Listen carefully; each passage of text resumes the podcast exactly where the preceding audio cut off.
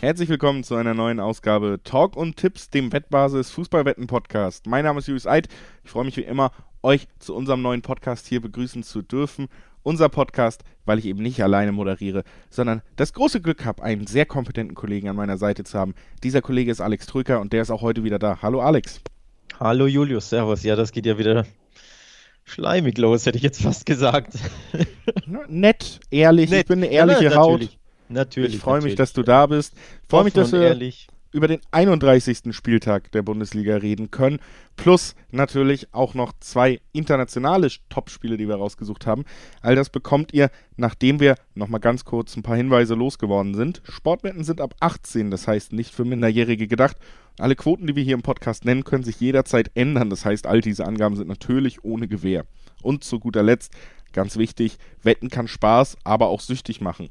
Und wenn ihr das Problem habt, dass der Spaß beim Wetten schon vorbei ist, wenn es zum Problem wird, dann könnt ihr euch unter anderem auch an den Support der Wettbasis wenden, direkt per Mail oder per Live-Chat oder ihr guckt zum Beispiel mal auf spielen-mit-verantwortung.de vorbei. Auch da kann euch geholfen werden. Und wir steigen jetzt ein ins Thema und das tun wir mit dem ersten Spiel. Ich würde ja direkt sagen, auch alleine aufgrund der Spannung hat sich die Liga gedacht, wir steigen Freitag in den Spieltag ein mit dem vielleicht attraktivsten Spiel dieses Spielplans. Es ist Augsburg gegen Köln. Ja, der Kölner Phoenix ist aus der Asche gestiegen unter der Woche. Und äh, jetzt mal gucken, können die Kölner die nächsten drei Punkte, wichtigen Punkte im Abstiegskampf einfahren gegen Augsburg, Alex. Ja, ich, zu, zuerst mal bin ich sehr verwundert, dass es ein Freitagsspiel gibt, nachdem es ja eine englische Woche gab. Ähm, das hatte ich so nicht auf dem Zettel bis vor wenigen Stunden, bis zur Podcast-Vorbereitung. Verwundert mich auch ehrlich gesagt, dass man da ja diesen Mannschaften so eine, so eine ungewohnte Belastung zumutet. Das zum einen. Zum anderen, ähm, ja, für Fußballkonnoisseure wird das wohl nicht das attraktivste Spiel sein an diesem Spieltag, auch fußballerisch ähm, nicht so sehr, aber natürlich jede Menge Brisanz, weil Abstiegskampf. Also da bin ich gespannt drauf und natürlich bin gespannt drauf, ob Köln jetzt seinen aus meiner Sicht großen Überraschungssieg gegen Leipzig gleich wieder veredeln kann durch vielleicht einen Coup in Augsburg. Ja, Köln tatsächlich auch wieder spannend irgendwie jetzt doch im Abstiegskampf. Funkel kam und ich finde, das muss man auch zugestehen, selbst bei der ersten Niederlage, die es dann im ersten Spiel gab gegen Leverkusen, hat man sich schon ganz ordentlich präsentiert. Jetzt hat man gegen Leipzig gespielt. Da muss man wiederum sagen, da würde ich mindestens 50 Prozent der Niederlage den Leipzigern zurechnen, weil die einfach wirklich in ein Spiel gegossen nochmal unterstrichen haben, dass sie offensiv es einfach nicht hinbekommen, sich zu belohnen. Also das war wirklich krass in dem Spiel. Aber trotzdem hast du auch gemerkt, zwei Tore vom Kapitän Jonas Hector. Der Wille ist da in der Mannschaft und jetzt ist man zumindest wieder, stand jetzt punktgleich mit der Hertha, die natürlich mittlerweile schon zwei Spiele weniger hat, auch an diesem Wochenende noch einmal nicht antreten wird. Aber wenn man jetzt gegen Augsburg zum Beispiel Punkte holen kann, ist man zumindest kurzzeitig auf dem 16. Platz, kann natürlich dann auch Hertha, die irgendwann wieder einsteigen müssen, alleine dadurch noch mehr unter Druck setzen. Das kommt ja auch noch dazu. Und ja, so richtig aufgegeben habe ich die Kölner nach dem Auftritt noch nicht, weil er zumindest für mich sehr, sehr diszipliniert aussah. Das war wirklich eine Mannschaftsleistung. Wir haben ja den klassischen Absteiger gesehen in dieser Saison mit Schalke, wo du in fast allen Bundesligaspielen siehst, wie eine Mannschaft nicht funktioniert, wie es dieser Mannschaft gar nicht möglich ist, gemeinsam Fußball zu spielen. Das ist bei den Kölnern jetzt nicht der Fall.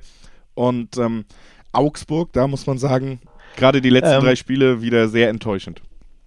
Ja, ich muss ehrlich sagen, bei den Kölnern, wie gesagt, ich war überrascht, dass sie Leipzig geschlagen haben, hätte ich so nicht gedacht. Es war ein absolutes Lebenszeichen, anders als eben beispielsweise bei den jetzt abgestiegenen Schalkern. Aber es war auch ein lebensnotwendiger Sieg, denn ohne diesen Sieg wären sie meiner Meinung nach mit eineinhalb Beinen schon abgestiegen gewesen.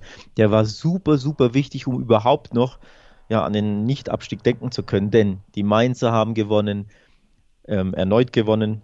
Die ähm, Bielefelder haben erneut gewonnen. Also da unten die Mannschaften, die direkten Konkurrenten punkten.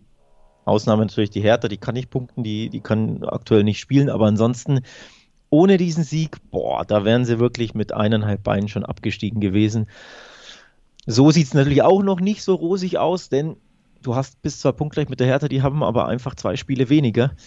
Und dementsprechend musst du dich ja eher an den Bielefeldern orientieren und die sind einfach schon vier Punkte weg. Also das ist schon immer noch ein gehöriges Polster. Oder an den Bremern, ne? Die sind auch nur vier Punkte weg und die sind in oder, deutlich schlechterer Verfassung. Genau, also. oder an den Bremern, wir haben es im letzten Podcast angesprochen, die sind plötzlich da unten mittendrin ja, im Endeffekt könnten auch noch die Augsburger ein bisschen überraschen und reinrutschen, auch wenn sie aktuell noch ein Polster haben, aber auch die sind alles andere als in guter Verfassung. Drei Spiele nicht gewonnen und drei Spiele kein Tor geschossen. Das zeigt schon auf, für den FC ist absolut was drin in diesem Spiel, sogar eben erneut alle drei Punkte. Ja, das sehe ich auf jeden Fall auch so. Ich muss dazu sagen, dass für Augsburg dieses Spiel, ja, eines dieser Spiele ist, da musst du dann einfach diese drei Punkte, die du wahrscheinlich noch brauchst, um wirklich sicher zu sein, gegen so eine Mannschaft wie Köln musst du sie jetzt holen. Und man hat in den vergangenen Spielen, du hast es angesprochen, nicht abgeliefert und das ja auch gegen nicht unbedingt größere Teams als Köln. Also gegen Bielefeld hat man unentschieden gespielt und gegen Schalke hat man verloren. Also das war ja schon, das haben nicht viele geschafft in dieser Saison, um es zynisch zu sagen. Und da siehst du schon bei Augsburg, hängt der Haussegen ein bisschen schief. Vor dem Spiel gestern, wo man dann ja auch wieder verloren hat, wurde schon gesagt, okay, wir sind als Verein vom Verein selber mit den letzten Auftritten, nämlich Schalke und Bielefeld, nicht zufrieden und so ein bisschen an herrlich gerichtet. Der hat auch gesagt, ich nehme mich dieser Kritik an da wurde schon immer diskutiert, okay, irgendwie schaffen sie wahrscheinlich den Klassenerhalt, aber spielerisch ist es nun wirklich nicht prickelnd, was Augsburg diese Saison liefert. Also auch, glaube ich, ein Duell, was durchaus über die Zukunft, ob jetzt dann direkt danach oder spätestens zu Beginn der nächsten Saison über Heiko Herrlich entscheiden könnte. Auch das natürlich noch so ein weiterer Faktor in diesem Spiel. Ich bin tatsächlich gespannt, ob Herrlich, äh, Herrlichs ähm, Trainerstuhl nicht nur wackelt nach diesem Spiel, sondern vielleicht auch umfällt, denn ich neige tatsächlich stark zum Tipp, dass der FC erneut drei Punkte holt. Die Quoten darauf sind 2,60 im Schnitt, sehr, sehr lukrativ. Überhaupt sind die Quoten in diesem Spiel ähm, verständlicherweise ausgeglichen. Ein bisschen überraschend sogar, dass die Quoten auf den Augsburg-Heimsieg höher sind als auf den Kölner Auswärtssieg. Eine 2,90 gibt es da im Mittel. Das ist durchaus erstaunlich, ähm, ja, rechnet aber die aktuelle Form wahrscheinlich mit ein. Denn natürlich, die Augsburger haben, ähm, wie viel sind es? sieben Punkte Vorsprung vor den Kölnern, sind Zwölfter. Also eigentlich hättest du oder würdest du schon denken, Augsburg hat ein bisschen bessere Quoten, aber nein, laut Buchmachern ist Köln sogar der minimal leichte Favorit, was mich A erstaunt, aber B auch irgendwie darin bestärkt, auf den FC zu tippen in diesem Spiel. Also ein bisschen riskanter Tipp natürlich, aber ich glaube, das Momentum können sie mitnehmen und die Augsburger, ja, da könnte es nochmal ein bisschen düsterer werden.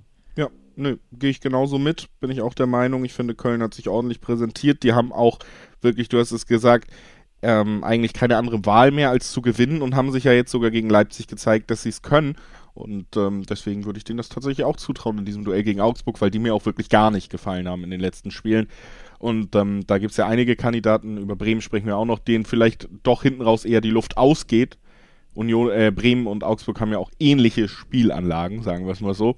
Ähm, vielleicht rächt sich das hinten raus noch, könnte ich mir bei Augsburg genauso vorstellen und dann eine Niederlage gegen Köln kann ich mir auch vorstellen und dafür die Quote schon im Dreiweg natürlich auch recht attraktiv.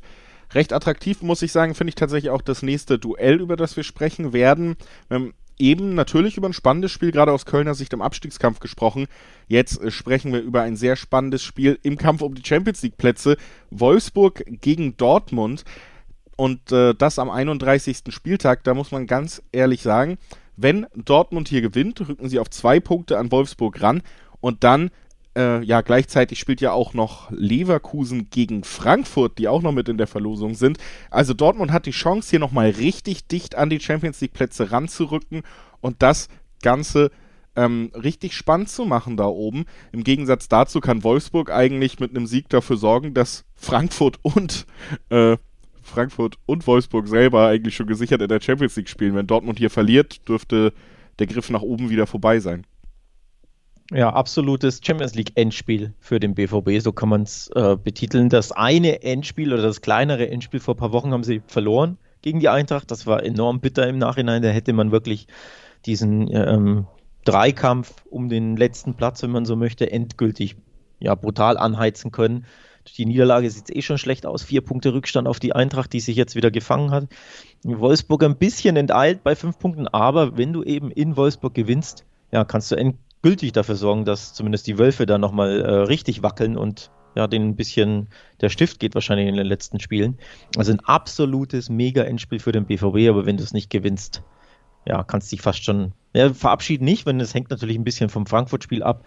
Aber wenn du es verlierst, dann kannst du dich, glaube ich, äh, wirklich endgültig von der Champions League-Teilnahme verabschieden. Also ein Sieg absolut ja, Pflicht für den BVB, so blöd das klingt, denn es wird einfach brutal schwer. Also ein Pflichtsieg in Wolfsburg, das ist nicht so leicht, denn die haben erst einmal in der Saison verloren, just vor einer Woche gegen den FC Bayern München zu Hause. Das war die erste Heimniederlage überhaupt für den äh, VfL. Das zeigt schon auf, die sind brutal schwer zu knacken zu Hause und just jetzt muss eben der BVB gewinnen. Ja. Das wird schwer. Also für Dortmund absolutes Do-or-Die-Spiel. Im Endeffekt natürlich mehr Druck auf äh, Dortmund. Wolfsburg könnte sich die Niederlage natürlich immer noch leisten, hätte immer noch zwei Punkte Vorsprung. Wäre auch nicht schön für die Wolfsburger, weil du es ja quasi klar machen kannst jetzt, aber es ist eher ein Wir könnten es jetzt schon klar machen, während es bei Dortmund ein, wenn wir das verlieren, ist das Ding durch. Was bisschen für Dortmund spricht, ist, das erste Mal seit Terzic Trainer ist, hat man tatsächlich so ein bisschen was wie Form aufgebaut in der Liga. Jetzt mittlerweile drei Spiele am Stück gewonnen gegen äh, Union jetzt äh, unter der Woche hat man 2-0 gewonnen, aber die beiden Spiele davor hat man jeweils auch einen Rückstand gedreht, also auch nochmal die Mentalität gezeigt. Davor ja auch schon gute Spiele gegen Manchester City gezeigt. Also ich würde sagen, Borussia Dortmund hatte schlechtere Saisonphasen. Da kommt es tatsächlich ganz gut zusammen jetzt zum Saisonende und dazu kommt, und ich glaube, das ist wirklich ein Faktor, den man keinesfalls unterschätzen darf. Das hat man schon in den 30 Minuten gesehen. Jaden Sancho wurde wieder eingewechselt und wird gegen Wolfsburg fit genug für die Startelf sein sogar. Und das ist ein Spieler, der kann halt die Unterschiede machen. Und wenn du dann da gesehen hast, wie Guerrero und Sancho auf der linken Seite wieder zusammen kombiniert haben, das ist ein Level an Qualität, das hatte Dortmund seit der Sancho-Verletzung nicht aufzubieten. Gerade weil viele Offensivspieler recht formschwach unterwegs sind eigentlich in dieser Saison. Also das ist ein ganz, ganz großer Pluspunkt. Auf der anderen Seite gibt es dann in der Defensive natürlich einen ganz großen Minuspunkt vor diesem Spiel. Ja, äh, Mats Hummels fehlt. Ähm, gelb gesperrt, das ist ähm, ja eine, eine, bittere Sache für den BVB in diesem Duo-Die-Spiel, du hast das schön formuliert. Gefällt mir, ich glaube, das nehmen wir in die Überschrift. Ähm, bin ich, bin ich Fan von dieser... für Dortmund. Richtig. Ja. Ähm, auf der anderen Seite ja absoluter Boost natürlich die Rückkehr von Sancho. Ähm, Guerrero ein tolles, tolles Tor mit dem Außenriss gemacht. Luis Suarez mäßig übrigens abgeschlossen ne, zum 2-0 gegen Union. Der macht das auch immer eiskalt mit dem Außenriss. Ich bin großer Fan von solchen äh. Guerrero hat schon mal so ein Tor gemacht gegen Schalke. Das war noch äh, deutlich schwerer, ja. aber den hat er auch so mit dem Außenriss schon genommen. Ja, ja. ja. Also wirklich in, in allerbester Number 9 Manier. Wirklich wie ein abgezockter Mittelstürmer, der schon seine 480 Tore auf dem Buckel hat. Wirklich toll. Da siehst du einfach, diese beiden Spieler haben Klasse, haben technische Finesse, haben Ideen, sind schwer, schwer zu stoppen im, ähm, auf dem Weg nach vorne und die tun dem BVB brutal gut und haben den BVB eben seit Wochen oder sind dem BVB seit Wochen abgegangen.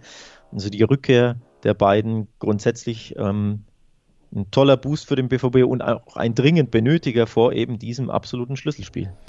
Ja, also ich glaube auch, was man auch gegen Union gesehen hat, man muss sagen, natürlich, Union hatte zum Beispiel natürlich zwei Aluminiumtreffer, man kann auch sagen, äh, der Elfmeter, auch aus meiner Sicht, eine sehr, ja, zumindest diskutable Entscheidung im Nachhinein. Eine sehr falsche Entscheidung. Im Live-Bild kann ich natürlich absolut verstehen, dass man den gibt, ehrlich gesagt. Das sah aus wie der klarste Elber aller Zeiten, aber das, mhm.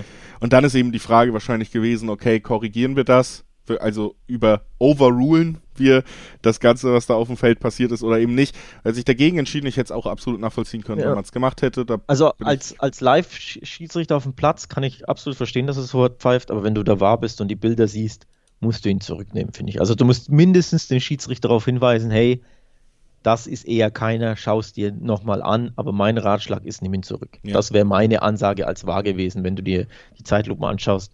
Reus schmeißt sich schon dahin, ist im Sinkflug und versucht dann einzufädeln und irgendwie mit dem Bein äh, den Brustkorb von Castils zu berühren, was ihm dann gelingt und touchiert da so ein bisschen das T-Shirt und dann, ja, also das typische Einfädeln, für mich kein Elfmeter, aber sei es drum. Ähm, ja, also der BVB hatte gegen Union ein tolles Spiel abgeliefert, gut gespielt, ja, aber eben auch in drei Szenen, die du angesprochen hast, wirklich großen Dusel, zweimal Pfosten, und da war es ja sogar der Innenpfosten jeweils. Also wirklich, da fehlten absolute Millimeter und eben in dieser Elfmeterszene. Wobei auch die Folge der Elfmeterszene ja Glück war. Also nicht nur, dass du Elfmeter bekommst, sondern wie du ihn dann reinstolperst, ne, im, Nach-, im Doppelnachschuss nee, sozusagen. Und dann war es auch noch ein Pressschlag auf der Torlinie. Also schon ein bisschen glücklich. Ne? Ja, das auf jeden Fall. Was ich positiv herausheben würde, wäre trotzdem eben, am Ende hat man sich wirklich vier Expected Goals als Wert rausgespielt und das unterstreicht auch so ein bisschen offensiv, was, glaube ich, von den Kombinationen her, von dem Druck, den man aufbauen konnte, teilweise auf den Gegner wie Union, die ja dafür stehen, dass sie sehr stabil stehen, einer der besten Auftritte in den letzten Wochen vom BVB. Also ich glaube schon, man wird auch Wolfsburg unter Druck setzen können. Man hat wieder ein bisschen Form aufgenommen, man hat Sancho zurück. Holland wieder nicht getroffen, aber ich glaube, es wäre jetzt Quatsch, ihm zu unterstellen, eigentlich hat er keine Klasse und man hat vor allen Dingen gesehen, der hat auch richtig Lust, sich was zu erarbeiten. Also der Druck ist auch bei ihm hoch, da vielleicht doch nochmal nachzulegen. Marco Reus am Ende wieder den Treffer erzielt. Der trifft ja jetzt auch wieder, also auch der in der besten Form der gesamten Saison. So, also ich glaube, sie werden Wolfsburg schon richtig unter Druck setzen. Ich, der Hummels-Ausfall ist, finde ich, so ja, so schwerwiegend, weil es der beste Kopfballspieler auch defensiv ist und Wolfsburg hat Weghorst. Also da fehlt dir einfach im Matchup direkt ein sehr wichtiger Part auch, ja. Deswegen schwer einzuschätzen, aber. Ich höre aus deiner Stimme einen Dortmund-Tipp heraus. Ja. Ganz ehrlich, du kannst den nicht verheimlichen. Kann ich auch nicht, vor allen Dingen nicht bei zwei Zweier, zwei Dreier Quoten direkt und vor allen ja. Dingen in der Situation, dass es hier wirklich für Dortmund um alles geht. Also wir haben eine Mannschaft, die auf aufsteigender Form ist. Wir haben Jaden Sancho jetzt fit zurück. Wir haben die Ausgangslage, die dir alles andere als einen Sieg verbietet. Und ähm, ja, deswegen glaube ich, am Ende hab, werden sie das auch erfüllen können. Ich habe eine Statistik, die deinen Tipp oder dein Bauchgefühl äh, stark untermauert. In den letzten elf Spielen konnte Wolfsburg gegen den BVB nicht gewinnen und schlimmer noch, es gab zehn Niederlagen aus Wölfes Sicht. Also Wolfsburg der absolute Lieblingsgegner BV des BVBs.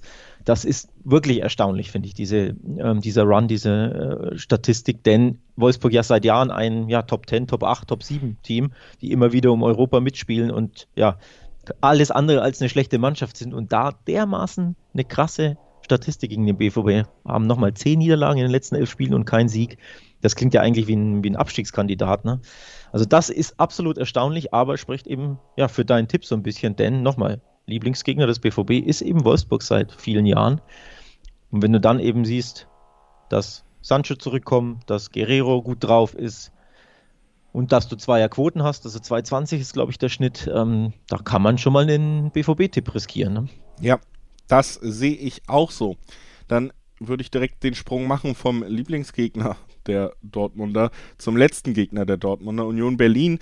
Die müssen gegen Werder Bremen ran und ja, ich würde sagen, Union jetzt im Mittelfeld der Tabelle, haben wir schon oft drüber gesprochen, ordentliche Saison abgeliefert, die Erwartung, glaube ich, sogar übertroffen, auch gegen Dortmund wieder gezeigt, dass man mitspielen kann.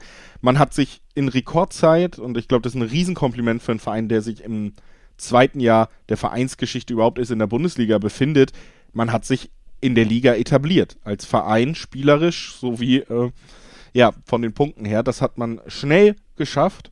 Und Werder versucht mal wieder, sich das Ganze doch noch wegzunehmen. Sechs Niederlagen in Folge und auf einmal mitten, mitten drin im Abstiegskampf. Und dann im Abstiegskampf die formschwächste Mannschaft. Das muss man auch nochmal sagen. Also, Werder könnte nochmal richtig eng werden wieder. Ja, sechs Spiele in Folge verloren ist negativer Vereinsrekord gab es für, für Werder in Folge so noch nie. Also auch da, wir haben über den ähm, vielleicht wackelnden Trainerstuhl von Heiko Herrlich gesprochen. Auch der Kollege Kohlfeld sollte sich, glaube ich, nicht komplett sicher sein, auch wenn Bremen natürlich immer wieder ein Sonderfall ist, denn sie hätten ihn ja schon letzte, letztes Jahr mehrfach entlassen können. Manche sagen vielleicht sogar entlassen müssen.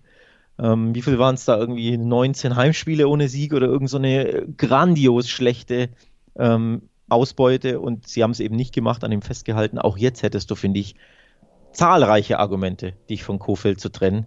Denn auch ich glaube, es wird richtig brenzlig. Wir haben es ja sowieso schon am Montag im, im Englische Woche Podcast gesagt, wenn Mainz gewinnt, und das hatten wir ja beide äh, äh, auf dem Schein, du noch mehr als ich, dann wird es für Bremen erst recht, erst recht dunkel da unten, denn die Mainzer sind an ihnen vorbeigezogen. Gleiches war, galt fürs Bielefeld, auch die Bielefelder haben gewonnen und jetzt bist du mittendrin als Werder Bremen und wie du schon sagst, die mit Abstand formschwächste Mannschaft.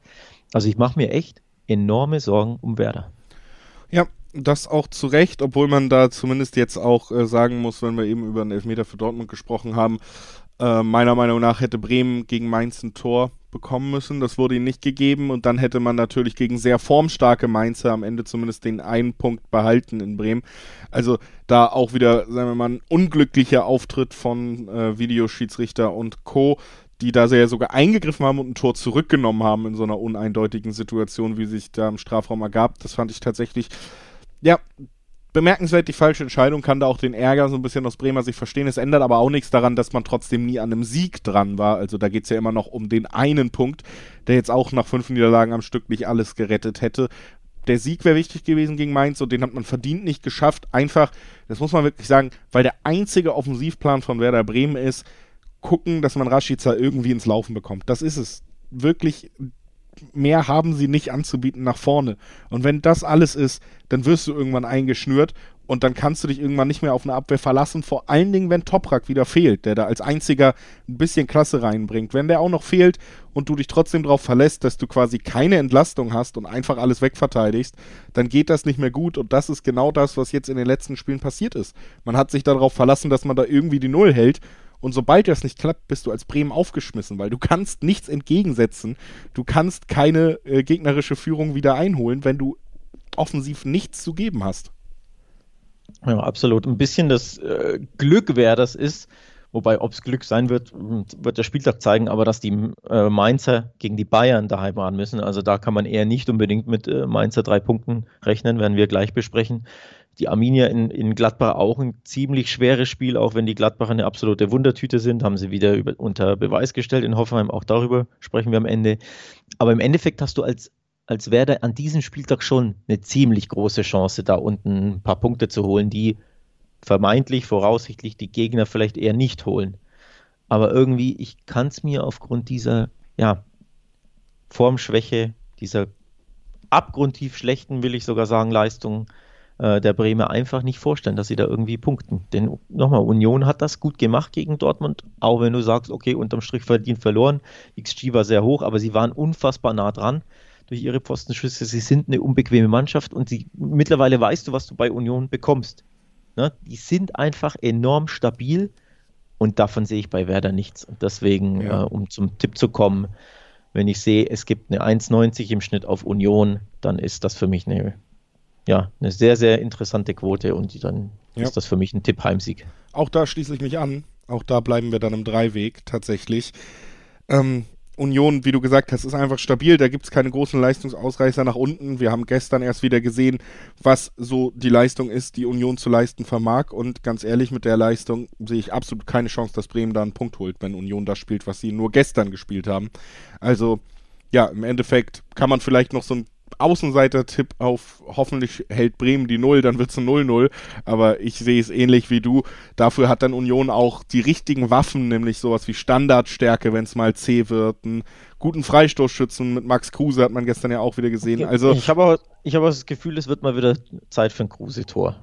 Ja, kann man sich also er hat sich ja durchaus rangearbeitet gestern. Ja, äh, bei, bei seinem Freistoß ähm, Schuss an den, an den Pfosten war Hitz übrigens überragend dran. Also der wäre ja im Winkel gewesen, sonst muss man ja auch sagen. Also da war er schon ganz knapp dran, der Kollege Kruse. Ich habe das Gefühl, es könnte mal wieder klappen gegen Ja, manchmal hat man auch Pech, ne? Das ist dann die erste gute Torhüterleistung eines Dortmund-Torwarts seit 20 Jahren oder so. Da auf einmal genau auf den Freistoß fällt. Das ist natürlich ärgerlich für dich als Spieler. Gut, machen wir weiter. Du hast es ja schon gesagt, wir sprechen über Mainz und die müssen gegen Bayern München ran tatsächlich.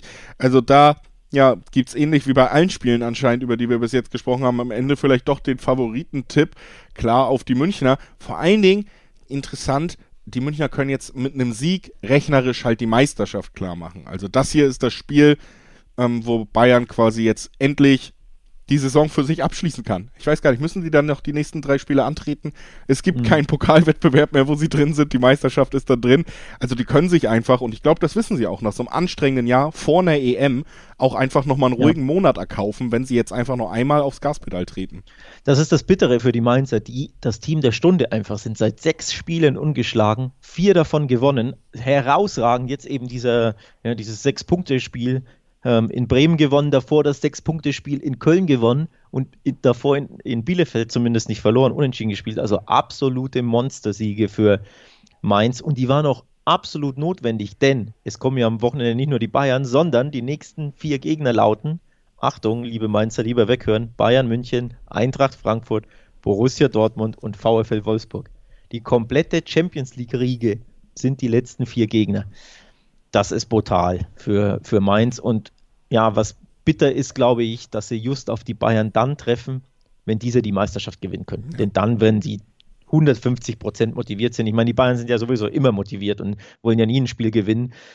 Aber wenn die die Meisterschaft vor Augen haben und nur noch gewinnen müssen, um zuzugreifen, dann wird es auch für die Mainzer, die in herausragender Form sind, einfach ja, sehr, sehr schwer, um nicht zu sagen aussichtslos, fürchte ich. Ja, eine Woche später wäre es so ein Spiel, wo man sagen würde, Achtung, ja, nicht ja. einfach blauäugig euren Standardtipp auf Bayern. Die haben gerade die genau. Meisterschaft safe, die hatten auch eine anstrengende Saison. Die müssen sich jetzt tatsächlich damit auseinandersetzen, dass es die letzten Spiele unter ihrem geliebten Erfolgstrainer Hansi ja. Flick sind. Die Spieler sind da ja auch sehr enttäuscht, tun das auch öffentlich kund. Ab nächste Woche, würde ich sagen, können wir nochmal anders über München reden. Aber ja, in dieser Woche werden sie es klar machen können und ich glaube auch, das muss man wirklich einfach als Fußballbeobachter auch immer in den Raum stellen wenn man gesagt hat, das ist ein wichtiges Spiel in der Liga für Bayern, wenn sie das gewinnen, dann ist der Titel da oder dann ist der Titel nah, dann haben sie immer abgeliefert. Ich kann mich an nichts erinnern, wo diese Gewissheit einmal umgestoßen mhm. wurde. Ich glaube, Mainz wird da alles reinwerfen. Und sie haben sich wirklich verdient, dass sie gerade aus dieser Abstiegsregion schon so ein bisschen wieder emporgestiegen sind. Sie haben Sie spielen die beste Rückrunde in der Vereinshistorie übrigens gerade, was das angeht. Stark. Also stark. das ist tatsächlich äh, natürlich gut, was sie da abliefern, aber sie tun das ja trotzdem auf einem anderen fußballerischen Level. Da ist ganz viel Kampf dabei, da ist ganz viel Einsatz dabei und ab einem gewissen Level, und das muss man einfach dann so klar sagen, zwischen Bayern und Mainz sind mehrere Ligen. Genau zwischen jedem und Bayern, wenn sie Bock haben, ist, äh, sind mehrere Ligen. Und da glaube ich einfach, Bayern hat Bock und deswegen ich kann mir nichts anderes vorstellen als ein Bayern-Sieg.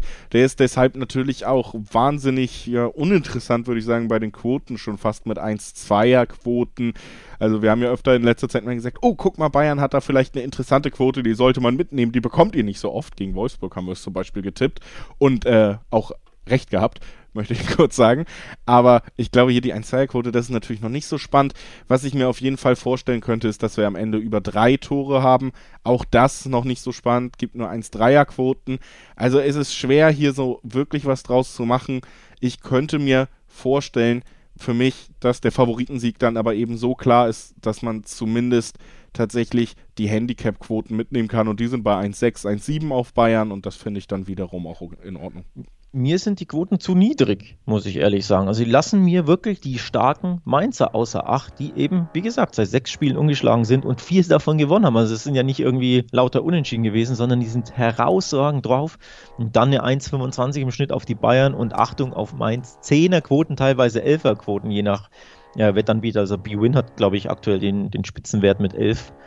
Ähm, die Quoten sind mir auf Mainz zu hoch, auf Bayern zu niedrig. Also es wäre eigentlich ein Risiko wert, da zumindest finde ich von den Quoten her auf die doppelte Chance zu gehen. Da hast du Dreier, Vierer Quoten, ne? 1x Mainz, also brutal lukrativ angesichts wie stark die drauf sind. Es ist einfach nur ein bisschen schwer vorstellbar, weil die Bayern eben die Meisterschaft gewinnen können. Also wenn das das Spiel vor drei Spieltagen ist oder in drei Spieltagen, ähm, ja, würde das nochmal ganz anders aussehen. Es ist schwer vorstellbar, dass die Bayern ein Spiel nicht gewinnen, wenn sie Meister werden können. Aber die Quoten sind absolut lukrativ, um ein bisschen was zu riskieren und auf die, zumindest auf die doppelte Chance zu gehen. Ja, also wenn man da auf der Jagd nach ein bisschen Risiko ist, dann bietet sich das Spiel vielleicht doch tatsächlich an. Aber wie gesagt, der ganz große Punkt eben, dass Bayern die Meisterschaft klar machen kann, den letzten Titel holen kann mit Hansi Flick, der dann die Münchner verlassen wird. Und wer wird da eigentlich Nachfolger? Falls ihr euch das fragt, kann ich euch durchaus auch nochmal ans Herz legen, dass ihr einfach mal auf wettbasis.com vorbeischaut. Da gibt es einen Artikel, wer steht zur Debatte als Nachfolger, wie stehen die Chancen auf die jeweiligen Kandidaten. All das findet ihr auf wettbasis.com. Schaut da gerne vorbei. Wir schauen derweil nach Leverkusen zum zweiten sehr spannenden Spiel, was auch die Champions League Plätze angeht, denn wie gesagt, Dortmund hat jetzt eine Konstellation, wo sie erstmal direkt auf Wolfsburg aufschließen könnten mit einem Sieg. Und die Frankfurter, die haben auch keinen leichten Gegner mit Leverkusen, das heißt, es könnte potenziell mit einem Dortmund und einem Leverkusen-Sieg an diesem Wochenende da oben nochmal richtig dicht zusammenrücken zwischen Platz 3, 4, 5 und Platz 6, die Leverkusener, die ja auch noch drei Punkte sammeln würden. Also, äh, das zweite Spiel, was ich so einreihen würde in diese Champions League Nummer, die auf jeden Fall, finde ich, ja, die Liga für mich sogar noch so ein bisschen am Leben hält, weil Meisterschaftsziele haben wir schon drüber gesprochen. Ja, äh, gehe ich, geh ich d'accord. Tatsächlich auch ein kleines Duo-Dai-Spiel für Leverkusen. Auch wenn ich es mir einfach nicht vorstellen kann, dass sie in die Champions League kommen. Ich habe es schon von, vor zwei, drei Episoden gesagt und ich bleibe dabei. Ich sehe das nicht, dass sie da oben noch reinrutschen können. Aber die Chance für Leverkusen ist eben, dass Dortmund und Wolfsburg sich die Punkte gegenseitig abknöpfen und du eben den Frankfurter die Punkte abknöpfen kannst. Also anders ge äh, gesprochen aus Dortmunder Sicht kann dir Leverkusen einen brutalen Favor tun, ähm, dir da enorm helfen, dass du da eben rankommst. Ne? Du selbst als BVB schlägst Wolfsburg und Leverkusen schlägt Frankfurt und plötzlich wird es enorm spannend, ähm, was Platz 3 und 4 anbelangt. Und das könnte ich mir beides übrigens vorstellen. Also ausschließen würde ich beides nicht. Also ich glaube auch, dass dieser 31. Spieltag, und das ist eben die ganz große Überschrift, wegen genau diesen beiden Partien, und jetzt der Partie zwischen Leverkusen Frankfurt und eben Wolfsburg Dortmund, dass wir nach diesem Spieltag einen sehr, sehr interessanten Blick in der Tabelle haben werden, von Platz 3 und 4 aus gesehen. Und dass es da wirklich nochmal richtig spannend werden könnte. Ich glaube, das könnte der entscheidende Spieltag in der Retrospektive sein. Wenn Dortmund es schafft, aufzuschließen, auf vielleicht sogar beide Vereine, dann glaube ich, ist den Schwarz-Gelben da durchaus was zuzurechnen, weil sie eben auch den Lauf haben und eigentlich auch das Selbstverständnis, dass das das große Saisonziel ist. Während bei Frankfurt ja zum Beispiel eigentlich der Haussegen außerhalb des Platzes komplett schief hängt schon. Ne? Also es ist wirklich super spannend und die Frage ist auch immer noch so ein bisschen, wie geht Frankfurt, um wieder zurück zu diesem Spiel zu kommen, dann eben mit diesem Druck um. Gegen Gladbach hatte man das Gefühl gar nicht gut. Ne? Also eine 4-0-Niederlage gegen Gladbach, damit hat man nicht gerechnet mitten in der Formstärke. Jetzt ist man gegen Augsburg mit einem Sieg zurückgekehrt, der für mich aber weder deutlich genug war noch gegen einen starken Gegner, um zu sagen, das 4-0 ist schon komplett vergessen, weil das war halt nur Augsburg. Es tut mir leid, das so sagen zu müssen. Und jetzt kommt Leverkusen, eine Mannschaft, die ja auch qualitativ für mich eigentlich ähnlich wie Gladbach anzusiedeln ist. Also, dass, dass Leverkusen da Chancen hat gegen Frankfurt, das kann ich mir durchaus vorstellen. Und dass äh, ja, die Mannschaft vom Main dann anfängt zu wackeln, vielleicht ja irgendwann diese äußeren Umstände einfach nicht mehr abschütteln kann. Und das Gefühl hatte man gegen Gladbach. Ne? Das, das kann ich mir schon vorstellen. Mm, ja, ich bin da skeptisch irgendwie. Ich, das Problem ist, der letzte Auftritt der Leverkusener bei den Bayern ähm, war halt wieder bezeichnend. Natürlich, sie haben nur 2-0 verloren, das Ergebnis liest sich nicht so schlimm und das sind die Bayern, da kannst du immer verlieren. Aber der Auftritt an sich war mir einfach erneut viel zu, viel zu äh, ja, schwach, blutleer fast schon. Ähm, sie haben zu wenig an sich geglaubt, fand ich. Ich hätte schon gedacht, dass sie den Bayern mit ihren äh, schnellen Spielern, Grüße an Friedhelm Funkel, ja, ich auch ähm, dran denken. ähm, dass sie den Bayern ja mit ihren äh, dribbelstarken, schnellen Flügelspielern viel mehr wehtun können. Ne? Umschaltspiel, genau das, was man gesehen hat, wo Bayern immer Probleme hat, vor allem gegen PSG, war es ja augenscheinlich, ne? wenn du da wirklich in die, in die ins Tempo kommst, kannst du Bayern auskontern, kannst du Bayern nach Umschaltspiel dermaßen wehtun mit ihrer hohen ähm, Abwehrlinie und davon habe ich viel zu wenig gesehen. Und deswegen, ich war wirklich enttäuscht von Bayern, weniger aufgrund des Resultats, sondern wirklich die Leistung an sich. Und es ist ja nicht die erste Leistung, wo sie mich enttäuschten. In Hoffenheim fand ich sie auch schon sehr, sehr schwach. Ähm, gegen Köln beim 3-0 waren sie gar nicht so super prickelnd, wie es das Ergebnis ähm, vermuten lässt. Also aktuell würde ich schon sagen, Frankfurt ist die bessere Fußballmannschaft als ja. Bayer Leverkusen. Ausnahme natürlich dieser Ausrutscher in Gladbach, aber das war eben eher eine Ausnahme der Regel und nicht die Regel, finde ich. Ja. Deswegen kann ich hier auch direkt sagen, finde ich eigentlich den für mich interessantesten Tipp tatsächlich die doppelte Chance, weil die doppelte Chance auf Frankfurt, die ich auch für die bessere Mannschaft halte, die gibt 1-6er-Quoten. Also die bessere Mannschaft kann unentschieden spielen oder gewinnen. Man kriegt immer noch ein Sechserquoten. Das finde ich auf jeden Fall in der Abwägung von Risiko und Belohnung eine sehr interessante Quote in diesem Duell. Und ähm, ich kann mir beides vorstellen. Ich kann mir schon vorstellen, dass Leverkusen dann doch mal den Punch setzt mit ihren schnellen Spielern. Aber ich kann mir auch tatsächlich nicht vorstellen, dass Leverkusen hier den Sieg am Ende davonträgt, wenn man rein sportlich auf die Situation blickt. Ist Frankfurt eine der besten Mannschaften der Liga? Das unterstreichen sie eigentlich Spieltag für Spieltag. Dieser Ausrutscher gegen Gladbach, der reicht mir auch nicht, um sie komplett abzuschreiben. Deswegen tendiere ich tatsächlich zur doppelten Chance. Natürlich kann man dann sich auch schon denken, im Dreiweg der Tipp auf Frankfurt, der ist nochmal deutlich lukrativer, aber so sichert man sich eben nochmal mit dem Unentschieden zusätzlich ab. Ist immer noch bei 1,6er-Quoten, das finde ich völlig in Ordnung. Ja, nee, finde ich auch gut. Doppelte Chance neige auch ich dazu. Und im Dreiweg traue ich mich nicht so ganz. Ich könnte mir vorstellen, dass Frankfurt gewinnt. Ich könnte mir aber auch einen Unentschieden vorstellen, denn nochmal für, für Leverkusen ist es irgendwo auch das aller, aller, allerletzte Duo-Drei-Spiel, wenn man so will. Nochmal, auch wenn sie gewinnen, glaube ich nicht, dass sie in die Champions League einziehen. Dann haben sie ja immer noch, hätten sie immer noch sechs Punkte Rückstand auf, ähm, auf die Eintracht dann auch fünf auf dem BVB sollte der BVB gewinnen. Also du hast ja dann trotzdem, hättest dann trotzdem zwei Mannschaften sogar vor dir. Die Wölfe sind auch nicht mehr einholbar. Also selbst wenn sie gewinnen, kann ich es nicht sehen, aber sie müssen es halt erstmal gewinnen. Da bin ich mir schon mal nicht sicher. Also ich neige eher zum Unentschieden, kann mir aber auch sehr, sehr guten Frankfurt-Sieg vorstellen.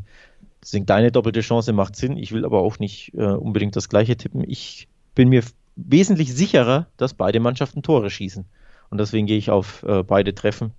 Ähm, das ist mein Tipp, weil ich glaube, da bist du auf der sicheren Seite. Denn alles andere würde mich, würd mich schon verwundern, wenn ich beide treffen in dem Spiel. Ja, sehr gut vorstellbar bei der Ausrichtung und der Qualität dieser beiden Teams auf jeden Fall. Und dass Frankfurt nicht immer sattelfest steht, das beweisen auch einfach vier Gegentore gegen Gladbach. Totschweigen muss man das da natürlich auch nicht. So, dann äh, mal die Frage an dich, Alex. Wir reden über Leverkusen, wir reden über Dortmund, wir reden über Frankfurt und Wolfsburg im Kampf um die Champions League. Was eigentlich mit Leipzig? Fallen die da auch noch raus? Ich meine, Niederlage gegen Köln jetzt wieder. Tore geht das rechnerisch überhaupt noch? Das geht doch gar nicht mehr. Doch, ich glaube schon. Ja. Nein, also wenn sie nichts äh, mehr gewinnen. Der BVB hat was? Neun Punkte Rückstand. Ja, vier Spiele bei, noch. Bei vier Spielen. Ja. ja, dann muss schon ja alles zusammenkommen. Also es muss ja nicht mal, der BVB muss alles gewinnen, die Leipziger alles verlieren und dann sind Wolfsburg und Frankfurt ja auch noch dabei. Aber auch das ja auch direkte Duell gegen Leipzig von Dortmund, also... Sind das Eitsche Träumereien? Traumschlüsse? Nein, nein, nein. Ich wollte eigentlich nur die Überleitung erstens zum Spiel gegen Leipzig äh, von Stuttgart schaffen, also in Leipzig das Ganze. Erstens wollte ich nur die Überleitung. Zweitens wollte ich nur mal ansprechen, Leipzig ist hinten raus in keiner Top-Verfassung mehr. Das ja. wollte ich einfach auch nochmal direkt herausstellen. Ja das überrascht mich sehr, hätte ich so nicht kommen sehen. Ich muss sagen, ich lag in meiner Einschätzung völlig falsch. Ich hätte gedacht, wir haben einen, äh, bekommen einen spannenderen Titelkampf. Das heißt nicht, dass Leipzig Meister wird, aber dass sie jetzt am 30. Spieltag plötzlich 10 Punkte Rückstand auf die Bayern haben, hätte ich vor vier Spieltagen oder fünf oder was auch immer einfach nicht gedacht. Hätte ich nicht glauben können, dass sie jetzt zweimal ähm, ja, so krass patzen, so muss man es einfach äh, sagen. Für mich komplett überraschend und auch um ehrlich zu sein, nicht erklärbar, wie du gegen Köln und Hoffenheim nicht gewinnen kannst und gegen diese beiden Mannschaften auch nur ein Tor schießt. Ist für mich mhm. nicht erklärbar. Also ich kann ja, dir nicht sagen, was da passiert ist. Das eine ist, glaube ich, so ein bisschen die Erklärung für die andere Sache.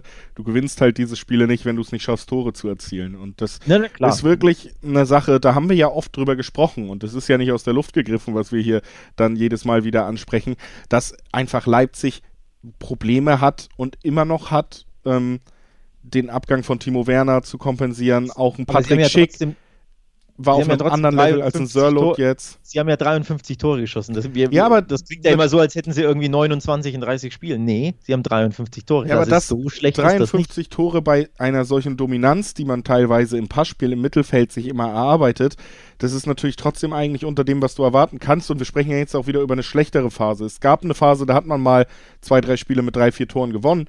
Aber zu Beginn der Saison und jetzt sind wir eben da wieder hast du eigentlich immer nur null oder ein Tor pro Spiel. Und da sehe ich einfach schon Probleme, dass auch, also ich verstehe die Mannschaftszusammenstellung nicht. Ich finde es auch ein bisschen äh, von Nagelsmann, diese Taktik, jetzt quasi neun Spieler aufzustellen, die alle derselbe Spielertyp sind. Alle sind ballsichere, passsichere Mittelfeldspieler und keiner schießt aufs Tor. Langweilt mich als Zuschauer erstens und zweitens finde ich es auch so ein bisschen, wundert dich das dann, dass du dann vielleicht nicht vier, fünf Tore schießt? Mich eigentlich nicht so, wenn ich mir da manchmal ja, angucke, wie die Mannschaft zusammengestellt gut, ist. Wir sind ja nicht mal bei vier, fünf Toren. Es hätte ja, es hätte ja schon eins gegen Hoffenheim gereicht und ein oder zwei mehr gegen Köln. Ähm, ja, ich, ich gehe natürlich d'accord, ihnen fehlt der, der Knipser vorne, aber ich finde das ein bisschen über, fast schon überzeichnet. Denn nochmal, sie haben 53 Tore. Ich glaube, das ist der sechstbeste oder siebtbeste Wert in der Bundesliga. Und sie haben die zweitbeste Tordifferenz nur die Bayern 47 komplett der Welt enteilt und dann kommt schon Leipzig. Also man, ich möchte sie nicht harmloser sprechen, als sie sind. Ähm, und auch selbst wenn du. Aber wir reden über Leipzig, ne? über den ja, Tabellenzweiten, über einen Verein, der durchaus über Geld verfügt. Ist, ist man da auf dem Niveau, dass man sagt, sechs, siebtbeste Offensive, das ist das, wo wir hinwollen und sollten? Ich, Eigentlich ja nicht. Ich bin ja eher beim Punkt, selbst wenn du gar keinen Stürmer im Kader hast, aufgrund von Verletzungen und irgendwas, also wirklich gar keinen, musst du doch irgendwie Hoffenheim und Köln besiegen. Oder zumindest vier Punkte aus diesen äh, Spielen holen. Oder seien es drei. Aber nicht mal das hast du geschafft. Das ist ja für mich das Unerklärliche. Und sie haben ja Stürmer. Also ist ja nicht so, dass Sörlot nicht im Kader stünde. Ne? Den haben sie ja gekauft. Ich glaube, von dem haben sie sich einfach schlicht und ergreifend mehr erwartet. Die wollten da einen, ja, einen Haaland-Klon, haben gesehen, oh, so ein, so ein Skandinavier, so ein großer, der aber alles kann und keine Schwächen hat. Gutes Ding, holen wir uns auch ein. Und der hat halt nicht so gut eingeschlagen wie Haaland beim BVB. Ja. Ja, interessant, dass solche Entwicklungen auch wirklich. Es war ja genauso äh, mit Sancho, dass dann auf einmal viele Vereine Interesse an jungen englischen Flügelspielern genau. hatten. Ne? Ähm, also wirklich. Er ist schnell, er spielt auf dem Flügel, ja. er ist Engländer, zack, der wird schon was können. Ne? Ja, ja. Also ja. Das ist schon krass, wie das manchmal im Fußball immer noch funktioniert. Aber ja, haben wir ja auch unter der Woche gesehen. Da wird nicht immer nur professionell gehandelt auf auch auf Management-Ebene. Nee, ich bin trotzdem ja irgendwie enttäuscht von Leipzig, von dem, was man da zu sehen bekommt, gerade offensiv. Ähm, wie gesagt, ich bin auch der Meinung, die Mannschaftszusammenstellung ist da nicht ausreichend. Da wird man im Sommer auf jeden Fall was tun müssen. Zusätzlich aber eben vielleicht auch auf der Trainerposition können wir nochmal auf den Artikel verweisen. Wer wird Flicks Nachfolger? Auch ein gewisser Julian Nagelsmann wird da ja immer gehandelt und in dem Artikel auf wettbasis.com findet ihr dann auch mal raus, wie sind denn die Chancen eigentlich, dass er da am Ende oder in der nächsten Saison an der Seitenlinie stehen wird. Auf jeden Fall, um abschließend jetzt nochmal zu Leipzig gegen Stuttgart zu kommen, auch den ganz kurzen Blick auf Stuttgart zu werfen, auch die sind nicht mehr in der besten Verfassung. Und ich könnte mir tatsächlich vorstellen, dass wir hier ein Leipzig-Spiel sehen werden, wie eben in den letzten beiden Spielen, ein Spiel mit wenig Toren am Ende. Mm, ja, normalerweise würdest du sagen, bei diesem Spiel fallen Tore, denn ja, die armen armen Stuttgarter, die können ja nicht wirklich gut verteidigen. Ähm, zumindest ähm, ja, haben sie andere Vorstellungen vom Fußballspielen, so würde ich es mal, so mal formulieren. Bei in Stuttgart-Spielen fallen gerne Tore. Die letzten vier Ergebnisse 1-3, 1-2, 2-3, 0-4. Also da geht schon einiges ähm, bei Stuttgart-Spielen. Aber eben nicht unbedingt für den VfB in, in den letzten Wochen. Also drei, drei Niederlagen in, Folgen, in Folge. Natürlich, es ging gegen gute Mannschaften, BVB, Union und, und Wolfsburg waren die Gegner. Und davor die Bayern, da gab es ein 0-4. Ähm, das sind schwere Gegner, das sind die Top-Teams. Äh, Top-Teams weiß ich nicht bei Union, aber die, ne, sehr, sehr gute ja. Gegner in der Bundesliga. Aber unterm Strich, die Abwehr ist, ist beim VfB das Problem. Das sollte Leipzig endlich mal in die Karten spielen. Also wenn du auch gegen die Stuttgarter kein Tor schießt, dann hast du wirklich das, ein Sturmproblem. Ja gut, aber ich finde jetzt, also das gilt noch mehr für Köln und das gilt teilweise noch mehr für Hoffenheim.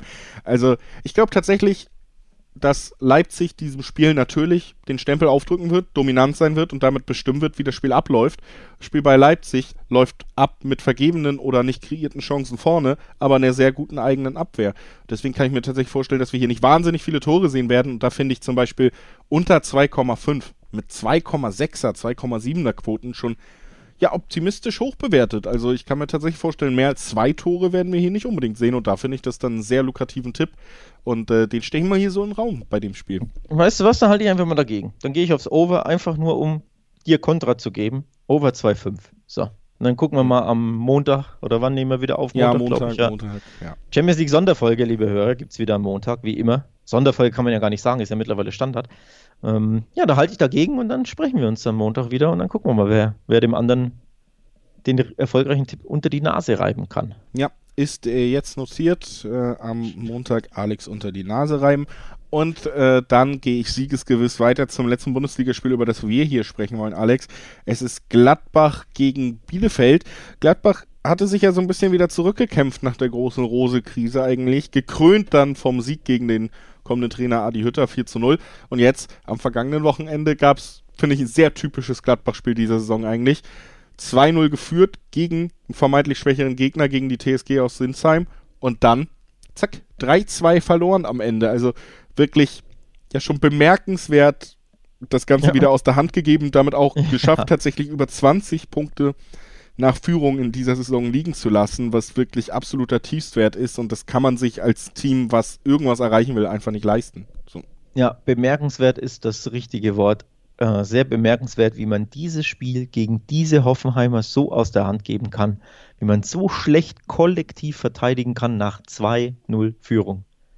Mir unerklärlich, absolut bemerkenswert und äh, irgendwie auch ein bisschen typisch für die Gladbacher, aber ich habe es nicht kommen sehen und ich glaube, keiner in Gladbach hat das kommen sehen.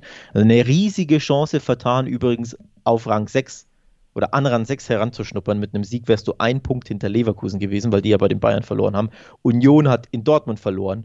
Das waren ja auch zwei Spiele, wo du damit rechnen konntest, dass diese Europa League ähm, oder, oder Conference League ähm, Kontrahenten der Gladbacher Punkte lassen und dann verlierst du in Hoffenheim nach 2-0 Führung. Ja. Für mich unerklärlich eine Riesenchance ähm, aus den, fahrlässig aus den Händen gegeben, was die Borussia da gemacht hat. Also wirklich bitter, finde ich. Spätestens aus, nach der 2-0 Führung auch.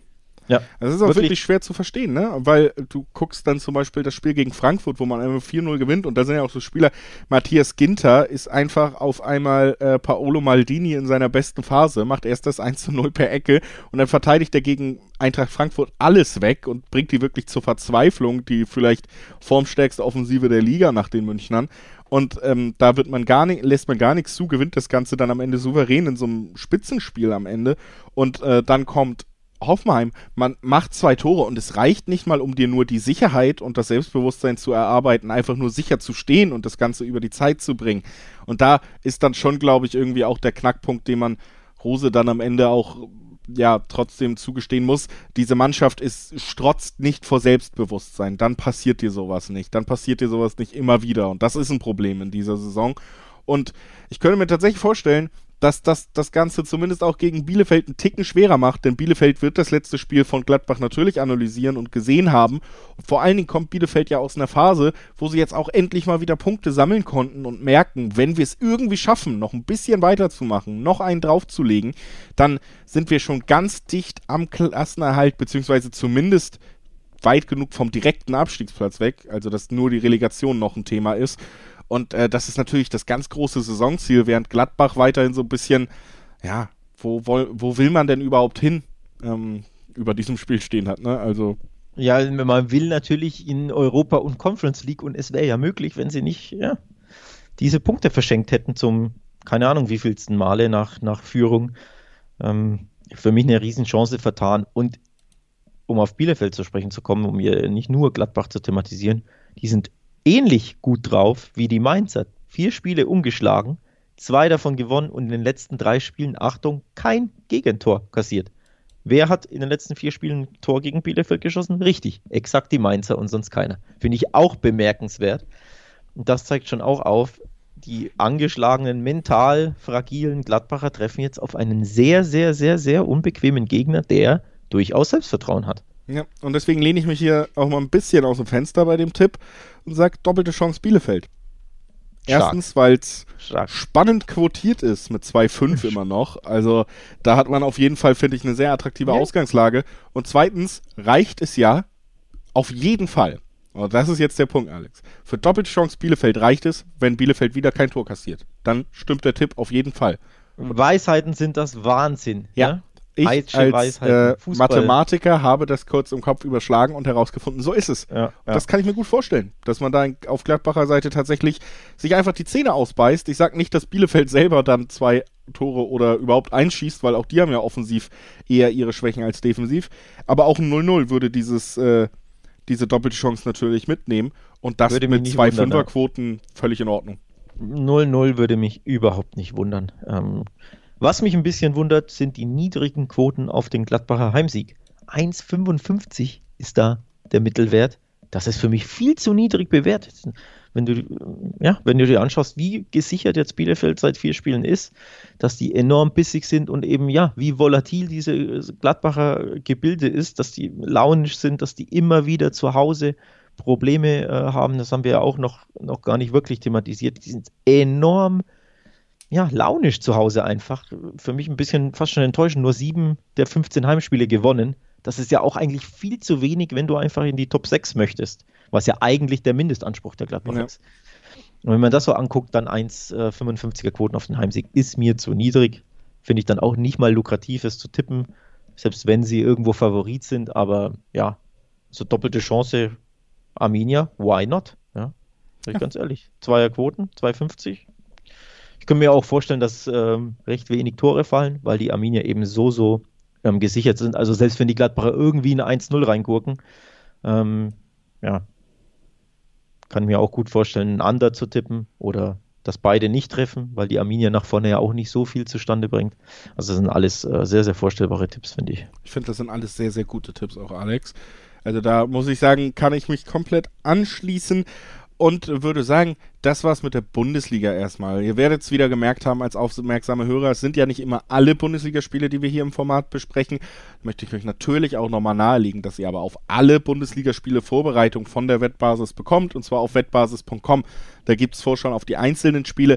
Da gibt's auch jetzt schon während der Aufnahme online die amüsante Vorschau auf den jeweiligen Bundesligaspieltag. Da bekommt ihr nicht nur die Infos, sondern auch noch ein bisschen was zu schmunzeln beim Lesen. Also wer darauf Lust hat, guckt einfach mal auf der Website vorbei. Da bekommt ihr wirklich dann das komplette Paket. Wir halten uns aber an unser Format, das bekannte. Das heißt, nach den ausgewählten Bundesligaspielen machen wir einen Sprung ins Ausland. Wir gehen nur in ein Land heute, aber in zwei Wettbewerbe. In England ist der Spielplan nämlich ein konfuses Hin und Her. Das Thema ja. haben Alex und ich oft schon in Vorgesprächen, dass man da ich ich blicke nicht mehr durch.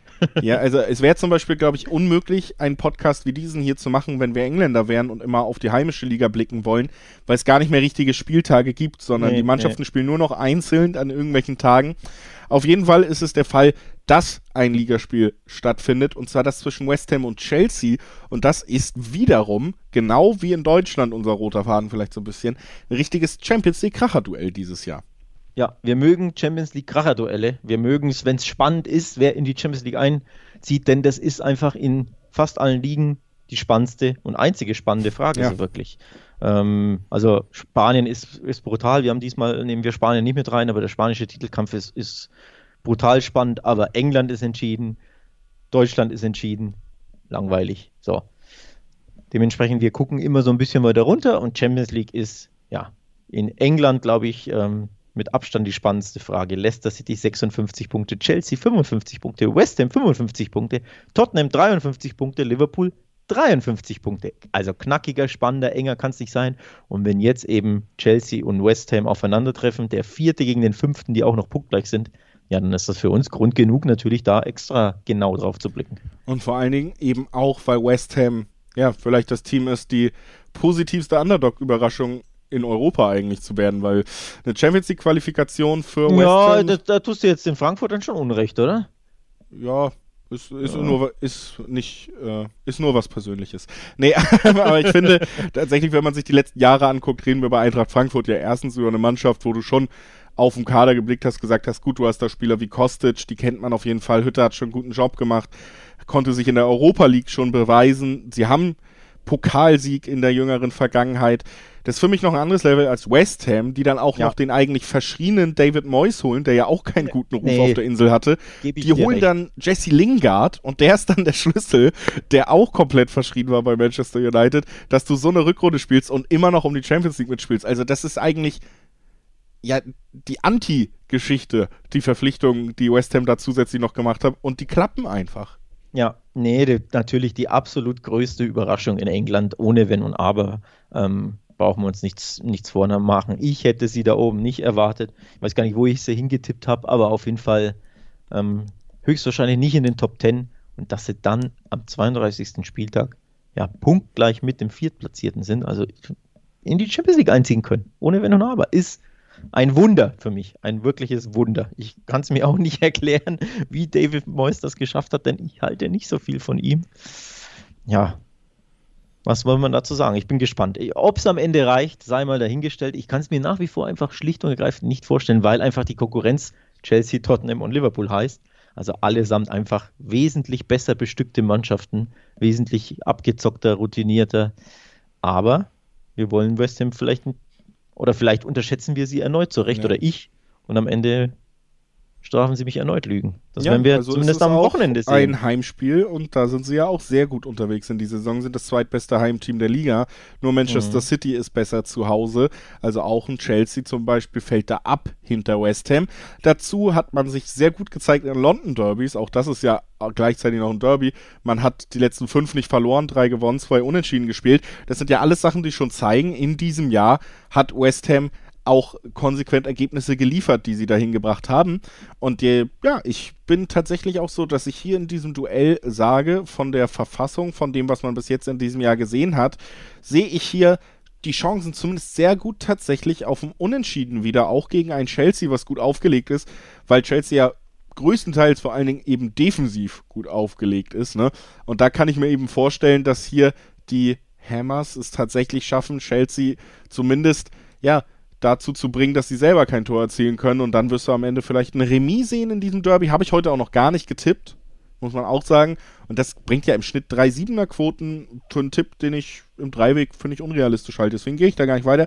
Ich sage, ich glaube, West Ham sorgt für die nächste kleine Überraschung bei Alex und äh, wird auch gegen Chelsea nicht verlieren. Tipp finde ich, finde ich gut. Unentschieden war auch mein, mein erstes Gefühl und mein, ja, der Blick ging darauf ähm, sofort, weil viele Dinge sprechen einfach dafür, dass das äh, angesprochen. Vierter gegen Fünfter klingt eh schon immer noch unentschieden, mm. wenn die auch punktgleich sind. Aber dann, dass West Ham so dermaßen heimstark ist, zweitbestes Heimteam ist, auch das wieder absolut erstaunlich. Nochmal, ne? wir reden von Liverpool, Man United und wie sie alle heißen und West Ham ist da einfach heimstärker. Und angesichts dessen, dieser, dieser Quoten und äh, dieser, dieser Statistik, ist die Quote auf den Heimsieg auch erneut erstaunlich hoch. 4,50 im Schnitt. Und im Gegenzug gibt es eine 1,80 auf Chelsea. Das ist für mich nicht wirklich begründbar, um ehrlich zu sein. Also ich hätte gedacht, dass beide Mannschaften jeweils zweier Quoten haben. Dann kannst du immer noch sagen, Chelsea leichter Favorit mit, keine Ahnung, 2,50 zu 2,90 von West Ham oder irgendwie sowas. Aber 4,50er Quoten auf dem West Ham Heimsieg und 1,80er auf dem Chelsea Auswärtssieg, das ist für mich too much. Also das ist für mich ja, keine und ich vernünftigen auch, Quoten. Ja, so wie West Ham sich bis jetzt präsentiert hat, nämlich vor allen Dingen als geschlossene Mannschaft, kann also so eine Situation natürlich auch eine Motivation sein. Ne? Also muss nicht immer davon ausgehen, dass ihnen jetzt bei jedem Spiel die Knie schlottern, sondern die haben die Möglichkeit, sich zu belohnen für diese Saison. Mhm. Und ähm, deswegen gehe ich da auch von einem top motivierten und gut aufgestellten West Ham auf in diesem Duell. Ja. Und wie gesagt, Chelsea hat ja durchaus noch seine Probleme, wenn es nicht darum geht, die Null zu halten. Also ich kann mir guten Unentschieden vorstellen. Schön, dass wir uns da einig sind. Mal gucken, wie es beim letzten Spiel ist. Wir bleiben in England, wechseln aber den Wettbewerb in den Pokal, aber nicht den FA Cup. So, jetzt haben wir es richtig dargestellt. Wir sind im Carabao Cup tatsächlich im Finale. Die Chance für Tottenham einen Titel zu holen, aber oh, Wunder. gemeinsam mit Mourinho wollten sie das nicht. Nee, wollten ähm, sie nicht. Also er hat sie ins Finale noch geführt, aber sie haben ihn ja am Montag entlassen. Ryan Mason heißt der junge Herr, der übernommen hat. Und jetzt, ja, mit der junge neuen Herr Trainer. Ist übrigens, muss man kurz erklären, der junge Herr ist sehr, sehr jung. 29 ist er, glaube ich, ne? Ja. Wahnsinn. Hat er einen Rekord gebrochen in England? Ich weiß es gar nicht. Kann sein als jüngster Trainer, ne? Ich bin mir unsicher. Eddie Howe war, glaube ich, auch sehr, sehr jung, als er an. Aber ich glaube, der hatte die drei schon mm, vorne. Das kann sehr gut sein, dass das äh, vielleicht sogar, ja, ein neuer Rekord ist. Auf jeden Fall wird man ohne Mourinho ins Duell gegen Manchester City gehen, äh, klaut uns damit auch das nächste Kapitel zwischen Guardiola und Mourinho natürlich. Ja, ne, traurig. Ich bin traurig. Fußballhistoriker. Und, und der Special One hat wieder einen Special Rekord aufgestellt. Er ist der einzige Super League Trainer, der entlassen wurde während der kurzen 48 Stunden, ja. äh, die es die Super League offiziell oder äh, halboffiziell gab. Da wurde er entlassen. Ja, und schönerweise hat man da ja auch gesehen, was er für eine Außenwirkung immer noch hat. Ne? Er hat selber wurde es nie bestätigt. Das tatsächlich auch äh, soll einfach so nicht passiert sein. Er wurde entlassen, weil Tottenham nicht gut gespielt hat. Und er wurde entlassen am Super League-Tag und es hat sich wie ein Lauffeuer verbreitet, weil er die Super League nicht supportet. Mourinho ist einer von uns, der ist freiwillig gegangen. Also so einen Stand hat er in der Öffentlichkeit, dass er gar nichts dafür tun muss und die Leute schreiben ihm schon irgendwie, ja, Badass-Aktion zu, weil er da so lange an seiner Persona geschraubt hat. Aber auf dem Rasen, das muss man einfach sagen, hat er da schon lange nicht mehr die Ansprüche erfüllt. Und deswegen reden wir hier okay. über Spurs, die Tabellensechster sind, die in dieser Saison ja, uninspiriert wirken und vor allen Dingen, das vielleicht sogar überraschend unter Mourinho, die es einfach auch nicht schaffen, Führung über die Zeit zu bringen. Das ist schon Gladbach-Style, was die Spurs da machen. Ähm, ich glaube, die Entlassung war längst überfällig, abgesehen davon, dass ich ihn ja da gar nicht eingestellt hätte. Und ich finde, dass äh, Daniel Levi da einen kompletten Fehler gemacht hat, ihn einzustellen. Er ist, sorry, ich sage das jetzt einfach klipp und klar, seit langem, langem finished auf diesem Level, der Kollege José Mourinho. Er sollte wirklich keine Top-Teams, und dazu zähle ich jetzt Tottenham, denn sie sind ja der, ein Big Six-Club, der eben in die Champions League jedes Jahr will. Ähm, Top-Teams wie diese sollten Mourinho nicht mehr anstellen. Zumindest nicht in Top-Ligen. Also wenn ihn jetzt irgendwo das Top-Team. Äh, also, also wäre was für Barca. Was? Top-Team in Top-Ligen sollten José Mourinho nicht mehr anstellen. Dafür ist er nicht mehr gut genug. Ich war überrascht, dass sie ihn angestellt haben und ich war ein bisschen überrascht, dass sie ihn jetzt entlassen haben, denn ich hätte gedacht, immerhin ziehen sie das durch, dadurch, dass es ja nur noch fünf Spiele in in der Premier League sind. Also ich hätte ihn wesentlich früher entlassen, aber ich glaube, dieses Blamable aus gegen ähm, Dynamo Zagreb hat das fast wahrscheinlich endgültig zum Überlaufen gebracht, ähm, würde ich jetzt schätzen. Dann auch 2-2 bei Newcastle hat, ja, war auch nicht so toll, ne? Das ist auch ein absoluter Pflichtsieg eigentlich, wenn du irgendwie in die Top 6 willst. Und ich glaube, Daniel Lever hat, hat einfach gesehen, oh shit, wir verpassen vielleicht, wenn ich an José festhalte, die internationalen Plätze komplett. Und deswegen hat er ihn jetzt sehr, sehr spät entlassen. Ähm, ja, also ich würde auch sagen. Ob es zu spät ist, werden wir sehen. Ne? Ich würde schon sagen, dass es tatsächlich so eine Geschichte ist, wo ja die Einstellung auf jeden Fall schon Fragen aufgeworfen hat und dann hat man jetzt entweder zu lange festgehalten oder nicht lange genug, aber sehr komischer Zeitpunkt für einen Trainerwechsel, vor allen Dingen jetzt vor diesem Finale. Spurs sind ja nicht titelverwöhnt. Also man wird, glaube ich, selbst, wenn es der Carabao Cup ist, da sehr, sehr gerne mitspielen wollen. Keine Ahnung, äh, ob man da jetzt aber gegen City mit ja noch dem Trainerwechsel kann natürlich einen Effekt auslösen, aber ich bin da immer so ein bisschen skeptisch, ob das wirklich mehr als so ein Hurra-Effekt ist, wenn du einen neuen Mann an der Seitenlinie hast. Erstmal das System ändern, das wird er nicht in einer halben Woche gekonnt haben. Das System hat nicht funktioniert. Jetzt kommt Manchester City. Das ist die Mannschaft, wo das System funktioniert. Naja, gut, du kannst ja argumentieren, es gab direkt den Effekt, denn die Spurs haben 2-1 gegen Southampton jetzt, wann war es? Gestern, vorgestern, am Mittwoch, äh, gestern gewonnen und das nach Rückstand. Also sie haben Moral gezeigt, ähm, sie haben gezeigt, dass Leben in der Truppe ist und, und Ryan Mason, der neue Coach, Interimscoach, hat auch gesagt, na, ich habe versucht, der, der, Mannschaft äh, gut zuzureden, Selbstvertrauen zu geben, sie aufzubauen, ähm, ne, mental und überhaupt und das hat funktioniert. Wir sind nach Rückstand ähm, da noch spät zu gewinnen. Ich glaube, der Siegtreffer fiel in der 90. durch den Sonnenelfmeter. Das wird der Mannschaft einfach absolut gut tun und ähm, einen kleinen Boost für den Schlusssport in der äh, Premier League geben, denn sie wollen natürlich Vierter werden, aber eben auch für dieses Finale, wo sie, um jetzt mal darauf ähm, zu sprechen zu kommen, der deutliche Underdog natürlich sind gegen City. Ne? Also es wäre eine große Überraschung, sollte, ähm, sollten die Spurs den, den Carabao Cup gegen Peps City gewinnen, aber Ausschließen würde ich es nicht, denn dein City, die du ja hochgelobt hast, ist neulich im FA Cup Halbfinale schon ausgeschieden gegen Chelsea. Damit hätten wir auch nicht gerechnet, vor allem nicht du. Nee. Falls du dich erinnerst. Ja, damit habe ich auch nicht gerechnet, aber ich glaube, das kann man mir auch fast nicht vorwerfen. Also nee, war jetzt, um Gottes Willen, äh, gar nicht. War jetzt tatsächlich überraschend natürlich und das spricht ja auch dafür, dass City eigentlich in so guter Verfassung ist. Ich bin ja auch hier wieder am Ende neige ich einfach dazu zu sagen, dass ich mir kein anderes Ergebnis vorstellen kann, als dass Manchester City hier am Ende den Sieg davonträgt. Absolut. Gerade weil der FA Cup liegen gelassen wurde. Dass solche Sachen fuchst ein Team von Pep Guardiola, der erfolgsfanatisch ist und da wird man nicht den zweiten Titel liegen lassen. Das ja. passiert nicht. Und es ist ja ein Finale. Ich habe jetzt keine Stats parat, aber hat Pep City überhaupt irgendein Finale verloren? Von all diesen Cup-Finals, diese ähm, seit Pep da ist, ja spielen. Gegen Arsenal einmal, ja. Ähm, also in Finals sind sie einfach nochmal auf den, auf den Punkt fokussiert und, und äh, entschlossen. Und sie sind ja nichtsdestotrotz mit Abstand die beste Mannschaft in England grundsätzlich gesprochen. Und dementsprechend natürlich der Favorit, das sagen auch ganz klar die Quoten 1,50. Die finde ich sogar absolut okay, um ehrlich ja, zu sagen. Schön, jetzt auch zum Ende des Podcasts, um den Schein abzurunden, noch ein 1,5er-Tipp. Noch eine 1,5er auf seinen, ja. ja. als Multiplikator mitnehmen. Also es würde mich wirklich überraschen. Was ich mir tatsächlich vorstellen könnte, ist, dass es ein bisschen in die Verlängerung geht. Also unterm Strich City das Ding gewinnt, aber vielleicht nicht unbedingt nach, nach 90 Minuten. Wenn man eben tippen will, dass äh, City den Pokal gewinnt, das bietet der ein oder andere äh, Wettanbieter auch an. 888 Sport hat das aktuell beispielsweise im, in petto. Da gibt es eine 1,30. Also wenn man sagt, ich glaube, die gewinnen das Ding, aber ich kann es mir auch nach Verlängerung und Elfmeterschießen vorstellen. Da wäre ich auch nicht komplett abgeneigt. Also ich könnte mir wirklich vorstellen, dass Tottenham da irgendwie noch was rausholt und dann irgendwie ein 1-1 äh, ja, über die 90 Minuten erringt, aber unterm Strich würde es mich stark überraschen, sollte Tottenham nach keine Ahnung wie vielen Jahren mal wieder einen Titel gewinnen. Das wäre wirklich ja. eine faustige Überraschung. Und just ohne José auch noch. Das wird den nämlich, den Mourinho, enorm fuchsen. Dann wird er auf jeden Fall in einem Interview nochmal klarstellen, dass das schon ja. auch sein Titel ist. Also absolut, das wird er sich absolut. nicht nehmen Natürlich. lassen. Ungefähr die Formulierung, ich habe versprochen, ich führe die Spurs zu Titeln und das habe ich auch getan. Trotzdem wurde ich entlassen. Ähm, die Fußballwelt hasst mich aber ich bin immer noch einer der Besten. So ungefähr wird es ablaufen und so ungefähr ist es natürlich auch mit unserem Podcast, der jetzt zu Ende geht. Ich äh, bedanke mich erstmal bei dir natürlich, dass du wieder dabei warst. Hat mir wieder sehr viel Spaß gemacht, Alex. Und vor allen Dingen bedanke ich mich natürlich bei allen Hörern, die eingeschaltet haben. Wir haben es im Podcast schon kurz gesagt, aber hier nochmal offiziell. Hinten raus kommt hier das Organisatorische, der Hinweis.